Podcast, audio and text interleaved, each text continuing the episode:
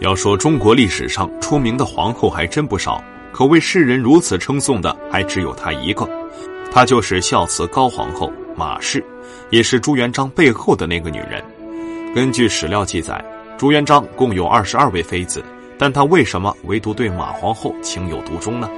今天我们就根据真实的历史记载来聊一聊马皇后独得恩宠的原因。说来也巧啊，马皇后和朱元璋呢，他们的身世背景非常的相似。都是父母双亡，都是寄人篱下。但是马皇后比朱元璋幸运的是，她的祖上靠做生意赚了一点小钱，所以家里还算殷实。她的父亲还有郭子兴这样一个好朋友。马皇后的父亲死后，郭子兴就将马氏收为义女。郭子兴因为马氏非常的聪明伶俐，对她也是异常的疼爱，把她视为掌上明珠。郭子兴还估摸着要给她找一个好人家，能够照顾她一生一世。很快，命运就让他和朱元璋相遇了。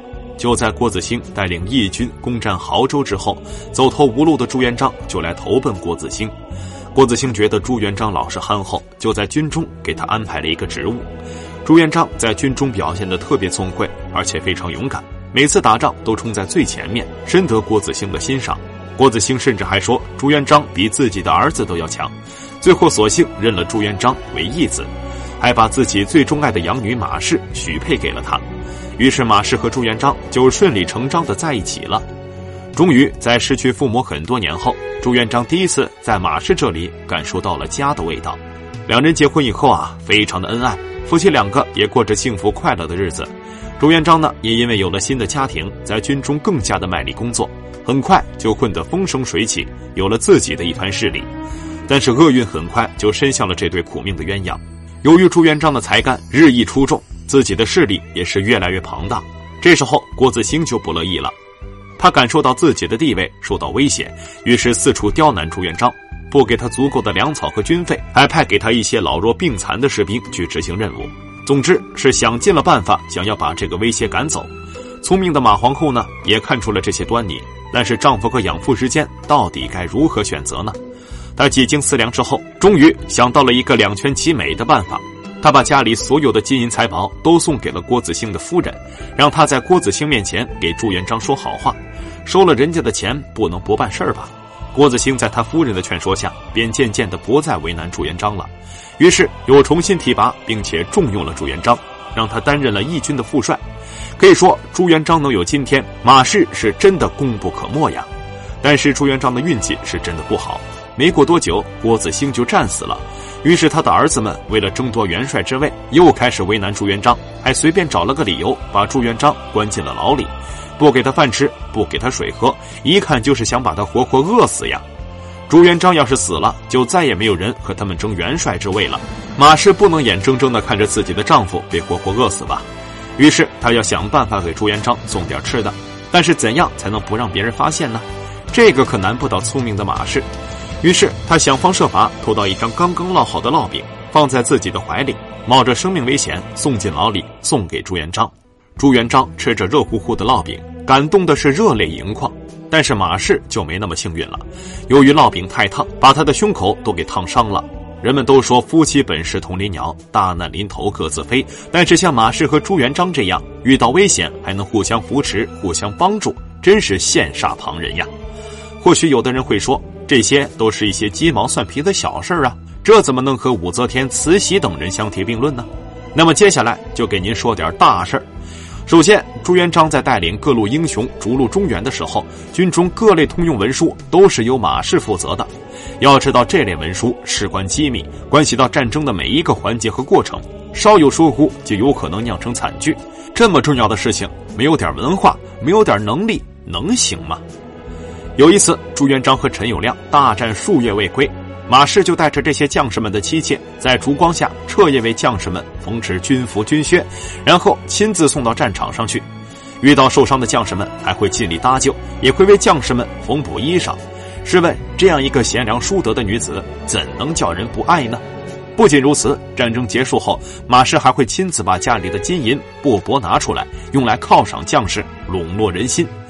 后来，朱元璋建立了明朝，成为了明朝的开国皇帝。他也没有忘记这位结发妻子，他封这位糟糠之妻为皇后，执掌六宫。马皇后并没有因为自己成为六宫之主而骄傲自满，她依旧过着朴实无华的生活，穿旧了的衣服也舍不得扔掉，吃的也都是寻常老百姓的家常饭菜，甚至就连朱元璋的衣食起居也大多是马皇后一手安排。他时刻告诫朱元璋不要忘记自己的出身，不要忘记民间疾苦，要体恤民情，体察民生，给老百姓创造安居乐业的生活。朱元璋每次也都欣然接受。马皇后不仅对丈夫十分体贴，对后宫佳丽乃至文武百官也都礼遇有加。根据相关的史料记载，朱元璋的后宫并不是只有马皇后一人，但是历朝历代都会出现的后宫争斗，在朱元璋这一代却从未出现。因为马皇后实在太贤惠，他以宋朝历代贤明的皇妃为榜样，组建好媳妇学习班，带头学习宋代妃嫔的优良品质。后宫女眷的心意通了，马皇后还带领他们过紧日子，把贤良淑德、勤俭持家发挥到了极致。她还亲自洗衣服，虽必不忍意，还废物利用，将破袋子、烂袍子、拆下的丝缕重新织成布帛，要么以此高年穷读，要么集成衣裳。此诸王妃公主，作为皇后会过日子还不算，关键是要学会容人。而马皇后在这一块做得很好。马皇后对朱元璋的小老婆们和其他的孩子都一视同仁，从不偏袒。有史料为证：妃嫔宫人被宠有子者，后代之；命妇入朝待之如家人礼。话虽不多，可是古往今来几个女人能做到如此？但是马皇后做到了。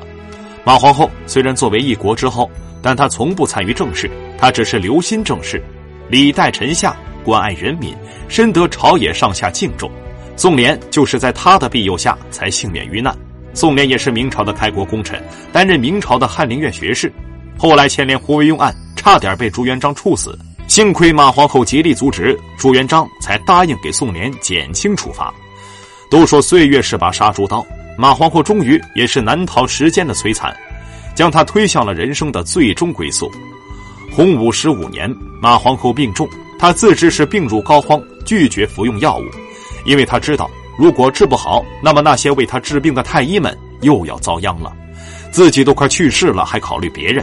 在病床上，他对朱元璋说出了自己最后的遗言：“愿陛下求贤纳谏，慎如始终，天下太平，百官贤德。”百姓安居乐业。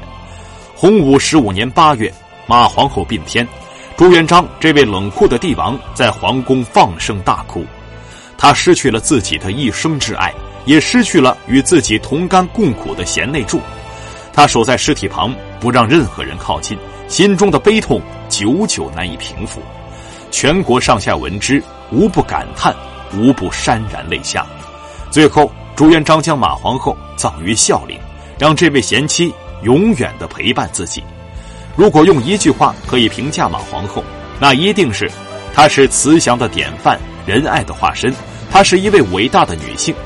她没有因为朱元璋的贫困而嫌弃他，也没有因为朱元璋的富贵而巴结他。